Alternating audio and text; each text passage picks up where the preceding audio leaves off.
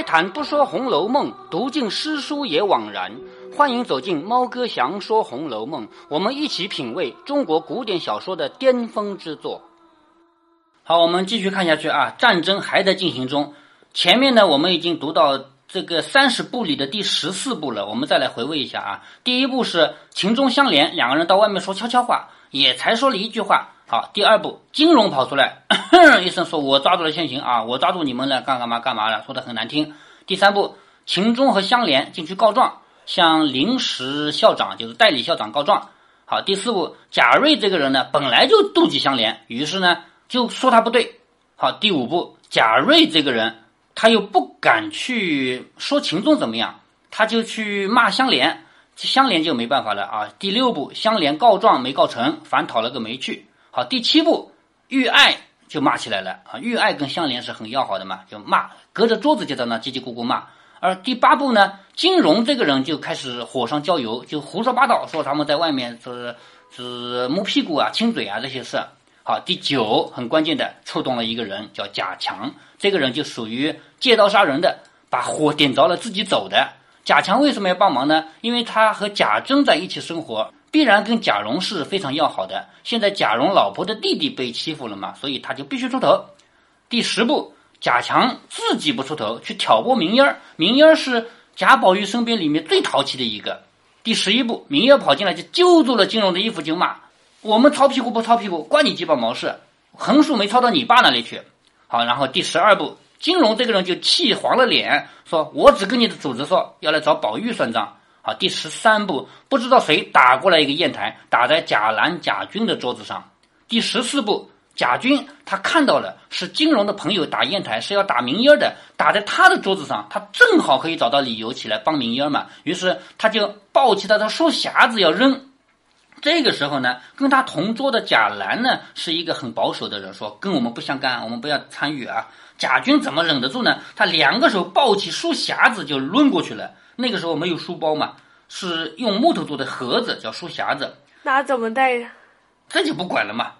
终究呢，他身小力薄，也就是他年纪小，力气小嘛，抡不到那边。就是他想要砸的人没砸到，砸到哪儿了呢？砸到宝玉和秦钟的桌案上，就落了下来，就掉在宝玉和秦钟两人的桌子上。只听到哗啷啷一响，砸在桌子上，书本、纸片、笔、砚等物洒了一桌。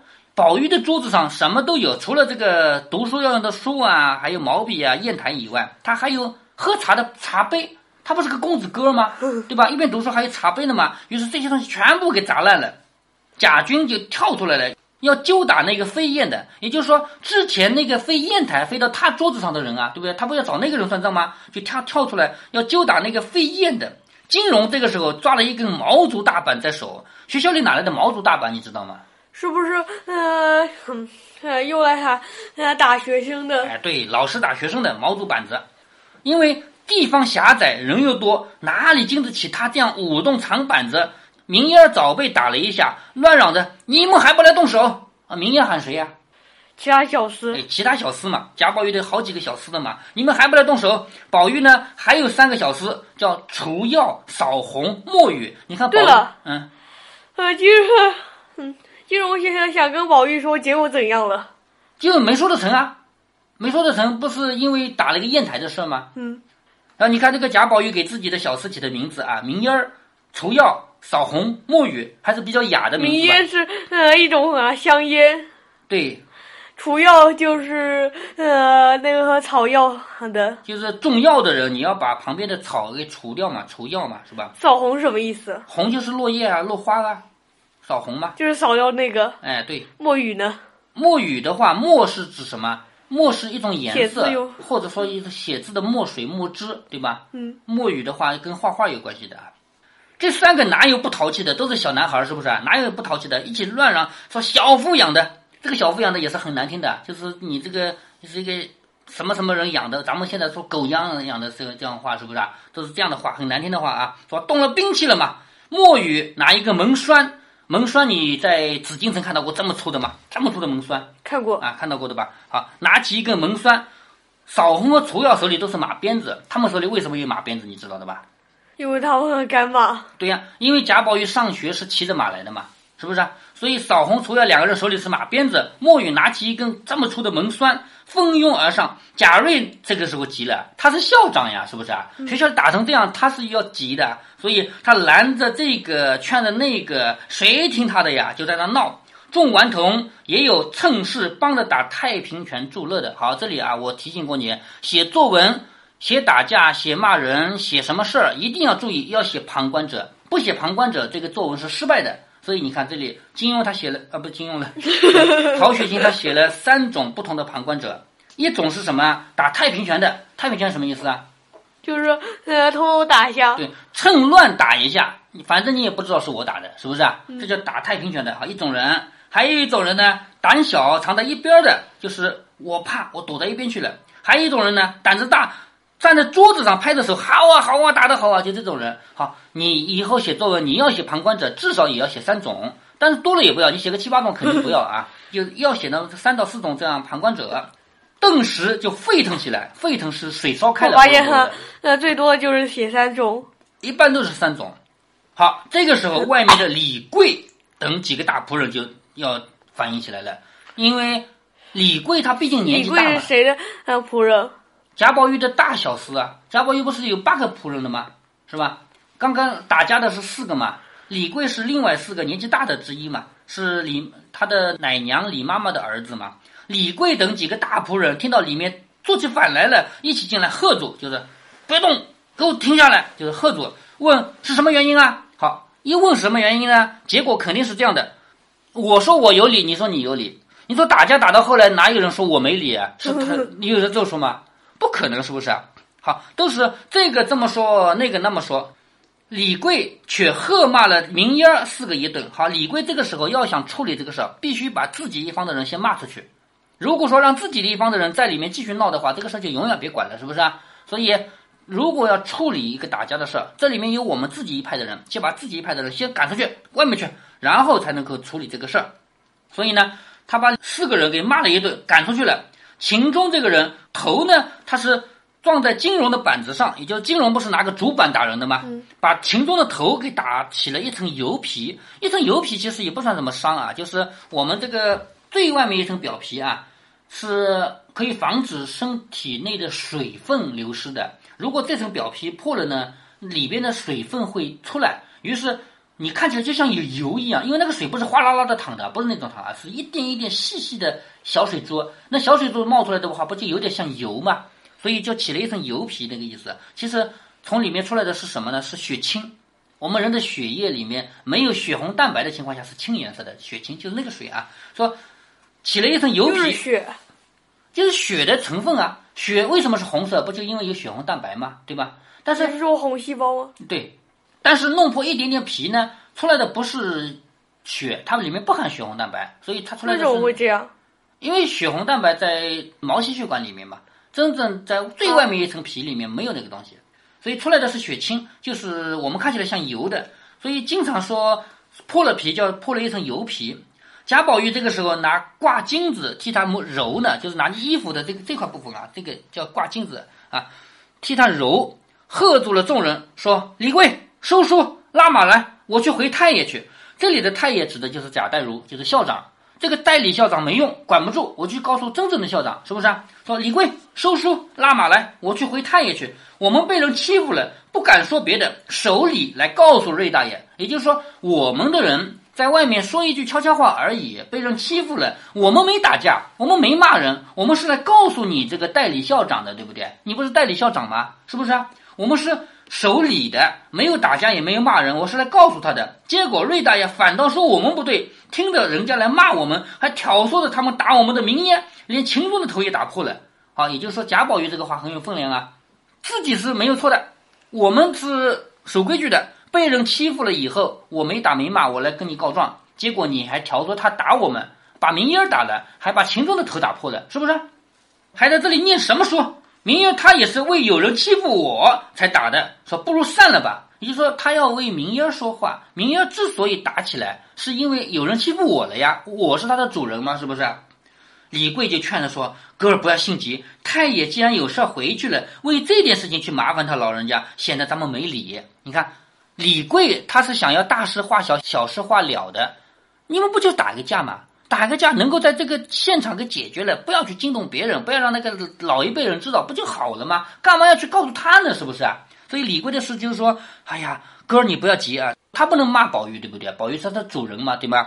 所以他说，太爷既然有事儿回家去了，这个太爷指的是贾代儒，贾代儒是校长，他既然有事儿回家去了，咱们为这么点小事去告诉他，显得咱们没理了。依我的主意，该怎么呢？哪里的事哪里了结。就既然是教室里打架的，我们就在教室里了结，何必去惊动他老人家？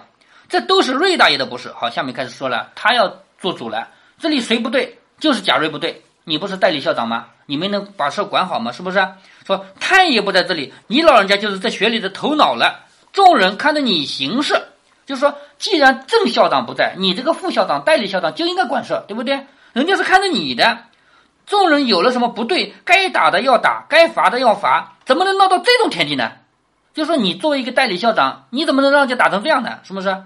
贾瑞说：“我吆喝的都不听啊！”这贾瑞他还要可怜，我又不是没管，我喊他们别打的呀，他们不听啊，是不是？那李贵就笑着说：“不怕你老人家恼我，就是我也不怕你说我啊。数日里你老人家到底也不正经，就是李贵这个话说的很对。”贾瑞，你今天你喊来喊去没人听你的，你以为就今天不听你的？平常你就是个不正经的人，所以这些兄弟才不听，就是闹到太爷跟前去，连你老人家也拖不过。就是咱们今天的事儿，假如真的让贾代儒知道了，你以为你就是没关系的了？你不也要倒霉吗？是不是啊？是你没管得好呀。说还不快做主意撕落开了？也就是说，他跟贾瑞说，这个事你也有责任，你也要倒霉的，赶紧拿一个主意把这个事给解决了算了。宝玉就气了，说：“失落什么？我一定是要回去的。”就是贾宝玉这个时候心里很气嘛，说：“还有什么好解决的？我是要回去的，我不在这读书了。”秦钟哭着说：“有金荣，我就不在这读书。你看，这个死冤家死对头吧？只要有你就没我，是不是？只要有金荣在这，我就不来读书。”那贾宝玉接接他的话说：“什么？难道我们不能来读书吗？要赶应该赶金荣走啊，怎么能让你走呢？就是。”前面秦钟说了，金融来了我就不来，是吗？那贾宝玉说，当然了，如果只能留一个的话，那应该留你啊，叫金融赶走呀，是这个道理吧？嗯。然后就问李贵说，金融是哪一方的亲戚啊？就是金融他不是个亲戚吗？究竟谁家的亲戚啊？你看金融这个人一点面子都没有，啊，贾宝玉根本就不认识他，是不是啊？金融是哪一方的亲戚啊？好，李贵他想了一想，说不用问了，李贵肯定是知道的，只是他不能说，为什么不能说？你知道吗？为什么？李贵如果告诉贾宝玉说金荣是谁谁谁的亲戚，那贾宝玉明天就去找那个人去了，说你们家亲戚怎么这样啊？然后就完蛋了，是不是啊？如果贾宝玉出面的话，这个事就没完没了了，因为贾宝玉是他们家最尊贵的一一个人啊，是吗？贾宝玉如果说金荣这个人不好，那人家还不吓死了，是吧？所以李贵说不用问了，就是李贵想要让贾宝玉别知道他是谁家的人了，你不要去过问了，不要去管他了。可是你看啊，这里还有一个人闹，谁呢？明英儿，他在窗外说他是东胡同里黄大奶奶的侄儿。啊，明英儿一说，贾宝玉就知道了吧？所谓黄大奶奶，你看那个黄是怎么写的？王字旁一个黄色黄。哎，对，一看这个字就知道他跟贾宝玉是一辈儿，是不是？对。好，也就是说有一个人叫贾黄，是吗？嗯。说到贾黄这个名字，贾宝玉应该是知道的，但是说到金荣，贾宝玉是不知道他究竟是谁哦，对不对？好，明英这样一说呢，哦，原来是黄大奶奶的侄儿。黄大奶奶是谁呢？贾黄的老婆叫黄大奶奶。你别忘了，贾琏的老婆是琏二奶奶嘛，是不是？贾黄的老婆叫黄大奶奶，也就是贾黄在他兄弟里排老大吗？是吗？好，你看明英还要补充一句，说那算什么亲戚啊？也来吓我们，就说什么叫亲戚啊？亲戚近一点的才亲戚，远的那种算什么亲戚啊？说那算什么亲戚啊？也来吓我们。黄大奶奶是他姑娘。你那姑妈只会打旋磨子，给我们林二爷跪着接当头。好，这个话呢就是侮辱人的，什么意思呢？侄儿是什么关系？你知道吗？侄儿和姑妈这种关系，你搞搞得清。这里就理一下，黄大奶奶，既然提到黄大奶奶，肯定有一个人叫贾黄，这个是能搞清的，对吧？那贾黄的老婆，也就是这个黄大奶奶，她一定是姓金，是不是？她嫁过来之前，她娘家姓金吗？对不对？那她除了她自己嫁到贾家以外，他在原来金家有兄弟，而这个兄弟的儿子就是现在的金荣，搞清了吧？嗯，这个黄大奶奶，也就是已经嫁到贾家的这个人，就是金荣的姑妈，是吗？所以明英说的话呢，明摆着说给金荣听的，说你那个姑妈只会给我们连二奶奶跪着借当头。什么叫当头？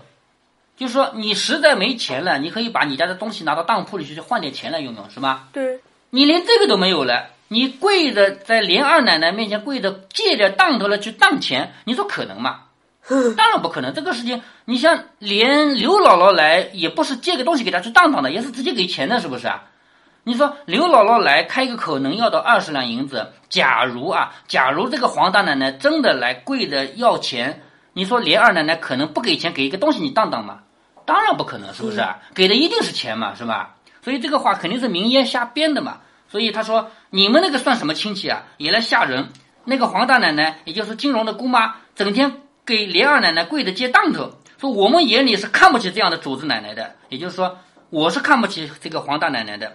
李贵忙喝断不止，就是李贵就叫他不许说了，再说下去的话，就这个话越说越难听了，是吧？而且李贵，你别忘了，李贵是希望贾宝玉不知道金荣的来历的，不知道金荣是谁的亲戚，是不是啊？可是给说出来了嘛，他忙断喝不止，说骗你小子狗日的知道，就是你这个狗日的骗你知道，就是胡说八道啊！本来这个话应该不说的嘛，你看贾宝玉知道了，冷笑着。我以为是谁的亲戚呢？原来是黄嫂子的侄儿，也就是贾黄，不是跟贾宝玉同一辈分的吗？是哥哥吗？那哥哥的老婆不就是嫂子吗？是不是？他说：“哦，我当是谁呢？原来是黄嫂子的侄儿，我去问问他。”也就是说，贾宝玉说：“我要去直接去问贾黄了。”说着就要走，叫明烟进来包书，就把书包起来要走了。明烟儿包着书，又得意的说。爷，你也不用去见，也就是说，他跟贾宝玉说，贾宝玉不是二爷吗？是不是？说爷，你也不用去见，等我到他家去，我就说老太太有话要问他呢，就把他拉到老太太面前去当面问，不是更好吗？你看明月出这个馊主意，说你干嘛去找贾黄的老婆啊？你干嘛去找这个黄大奶奶啊？我去啊，就说是老太太找你的，你过来啊，把他骗到老太太面前，我当面问啊，当着老太太就当着贾母的面，是不是啊？就问你们家那个金荣怎么打起架来？怎么把我们的个宝玉打了，把秦钟打了？这么问不就行了吗？但是这个的确是馊主意啊！你们学校里小孩打架打到让贾母知道这个事儿，不是说小事闹大了吗？是不是啊？所以李贵就忙喝道：“你要死了你啊！仔细回去，我不好好先捶你，然后再去回老爷太太，就说宝玉圈是你调唆的。我这里好容易哄劝了一半，你又来生个新法子。”也就是说，李贵一心想要把大事化小，小事化了，教室里的事教室解决，既不要让贾代儒知道，更不要让贾母知道，是不是啊？嗯。可是明英，你这个人出了什么馊主意啊？你跑到贾母面前去扔这个脸，让贾母知道我们打架，你不是把小事弄大了吗？对不对？所以说你出了个什么个馊主意？说你闹了学堂，不说变成法儿压细了，就是不说变成法子把大事化小，小事化了，你还要往大里边闹。好，这么一说，明烟儿就不敢作声了。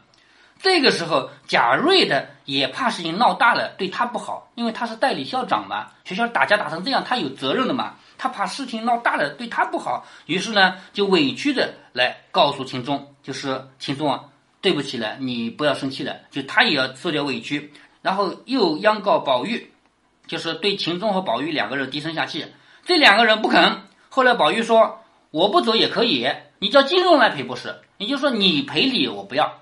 这个时候最先闹起来不就是金融吗？是不是？叫金融来赔礼，金融最先呢是不肯，后来呢贾瑞啊什么的也逼着他，因为贾瑞是现在是校长嘛，就逼着他，你一定要去给他赔礼，不赔礼的话，这个事就越闹越大了嘛。李贵呢也在那劝金融说，本来就是你起的祸嘛，就这个事儿就是你弄起来的嘛，是不是？你不这样的话怎么能了局啊？就是你不赔一个礼道一个歉的话，这么事怎么能结束呢？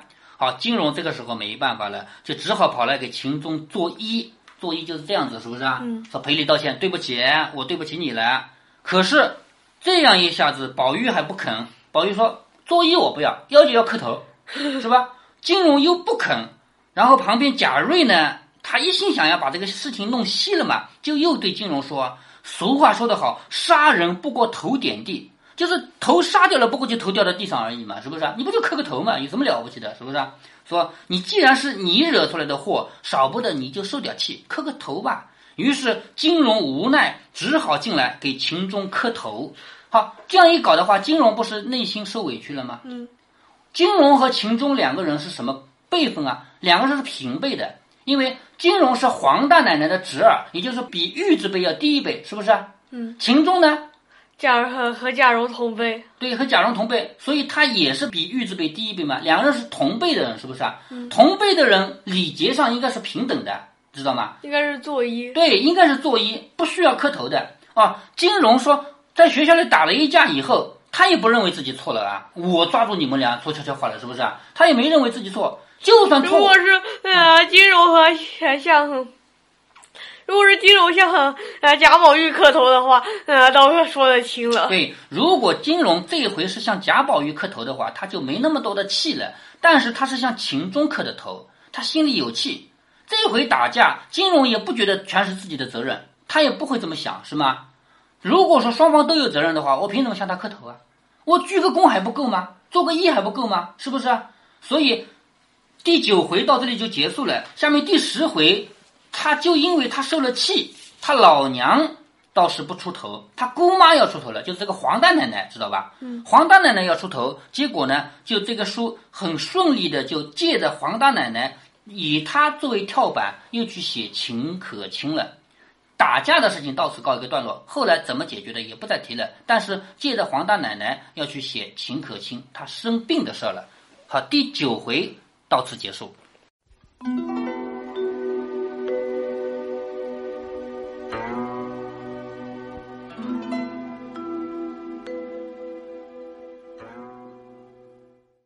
学堂里的架打完了，处理方法我们也看到了。在前面一集，猫哥给大家讲了我小时候的事儿，那么这一集我就给大家讲一讲，对于小孩子们打架打打闹闹应有的处理方法，或者说我们应该怎么看待。首先，请让猫哥说一句废话。每一个家长和老师都要对小孩进行安全教育、法治教育，告诉他们打架骂人都是不对的。这句话很重要、很正确，但是属于废话。为什么是废话呢？因为只要一句话说出来，百分之一百的人都伸出大拇指夸我说我这句话说的对，那这句话就是废话。注意啊，猫哥要做一个精准的描述。猫哥说的废话并不是错误的话，而是你的每一个听众都知道的话，说了也白说的话。所以，让每一个家长对孩子进行必要的安全教育和法治教育，这句话不应该由我来讲，我只要讲了，那就是废话。废话说完了，下面说说如果打架了应该怎样看待？打架的双方应该怎么看？双方的家长应该怎么看？处在管理岗位上的人，比如老师，又应该怎么看？先说一下双方吧，无非是两种选择：一种是我们之间的事，我们之间解决，这叫江湖。猫哥小时候虽说年纪小，虽说还没有读过武侠小说，但是心里也有类似于江湖的道义。如果发生矛盾了、争吵了、打架了，双方不管输赢，谁都不会去告诉老师和家长。我们都觉得告诉老师、告诉家长是一件可耻的事情。那么，是不是必须由自己解决，绝对不可以告诉老师、告诉家长呢？也不是。站在道义的角度上说，你在受欺负的时候，你就去告诉老师和家长，希望有一个青天大老爷的公平正义，这也没什么不好。但是有一个条件，就是你要么相信江湖，要么相信青天大老爷。你得从头到尾坚持你的选择。如果你相信江湖，你就好好的在江湖中找回你的正义；如果你想要青天，你就第一时间让青天来干预。你不可以先用江湖规矩，在江湖上输了以后，去求助于青天大老爷的威风。在猫哥详说《红楼梦》的第三百九十五集，猫哥要给你们举一个实实在在的例子。那是高三的学生，二十岁的青年，他们打架，其中一方去告诉了校长。猫哥说的是，是他坏了规矩。在这里，猫哥要介绍一个人，他叫马未都。这个人很有水平啊，早年他是工人，但是很爱写作，写得很好。然后非但成了作家，还直接到编辑部去了。然后就有一个他拿自己的工作岗位自嘲的这一个中国第一部情景剧编辑部的故事，然后才有从那里面走出来的葛优、侯耀华、冯小刚、李琦等等，后来照亮娱乐圈的一大批明星。大家熟知的葛优躺就是那里面的。马未都他也有一个脱口秀节目，有一次因为冯小刚拍了《老炮儿》，他就讲到他对打架的理解。猫哥在这里就不转述了，大家有兴趣可以去听一听他们这代人眼里的打架以及江湖规矩。回到《红楼梦》里来，明儿这个小子就属于坏了规矩的。他如果第一时间汇报给贾代儒或者汇报给贾母，那么他就是一个好孩子。但是他第一时间选择的是参与战争，他把架打起来了。最终因为没有占到足够的便宜，他又打算借着贾母的威望来置金荣一家于万劫不复。这就是破坏规矩者。相比之下，李贵就要理性的多。他其实不是江湖中人，他出头是扮演了一回青天老爷，让所有的事情在当地得到解决。所以，论起这个事件的处理，李贵给了我们一个好的榜样。下面要说一说家长和老师该有什么样的方法来看待了。前面的废话咱们就不说了。如果那句废话有用，也用不着打架了。家长最大的问题其实是偏心，总觉得自己的小孩是最无辜的，对方那才是十恶不赦的。好多家长发现小孩打架了，总是参与进来，先骂那个小孩，再骂那个人家的家长没教养，最后骂老师不公道。地球上除了他自己一家人是干净的，别人都是肮脏的。好一点的家长是把自己的小孩带走，不让现场升级，但是很难有家长从小孩的角度来看待事情的。而老师呢，老师的角色挺尴尬的。因为小孩子打闹本来不是什么大事儿，只要制止了，防止事态升级，适当进行安全教育，那也就可以了，不必要去变一个是非曲直，而且也没有什么是非曲直可以变。但是老师没办法，第一，他的岗位要求他辨明是非；第二，当事人的家长不会放过老师嘛，一定要老师还他一个公道。你说家长都认为自己的小孩是最冤的，哪有让双方都满意的公道嘛？所以这种事最尴尬的其实是老师，第二难堪的是家长，而小孩呢，打了就打了呗，过几天就没事了。如果您觉得猫哥的读书分享有益有趣，欢迎您点击订阅，这样您将在第一时间收到猫哥的更新提醒。如果您有什么要对猫哥说的，不管是赞还是批评，不管是提建议还是唠唠嗑，欢迎您在节目下方留言。您也可以加猫哥的公众号，四个字“猫哥在线”。您还可以加入猫哥的听友群中，微信群呢，用语音节目没有办法说清，还是 QQ 群方便，群号为八四九九六六八九九。不管加入 qq 群还是微信群还是在节目下留言还是在公众号留言您都可以围绕着书中的智慧和读书的乐趣畅所欲言。好再见。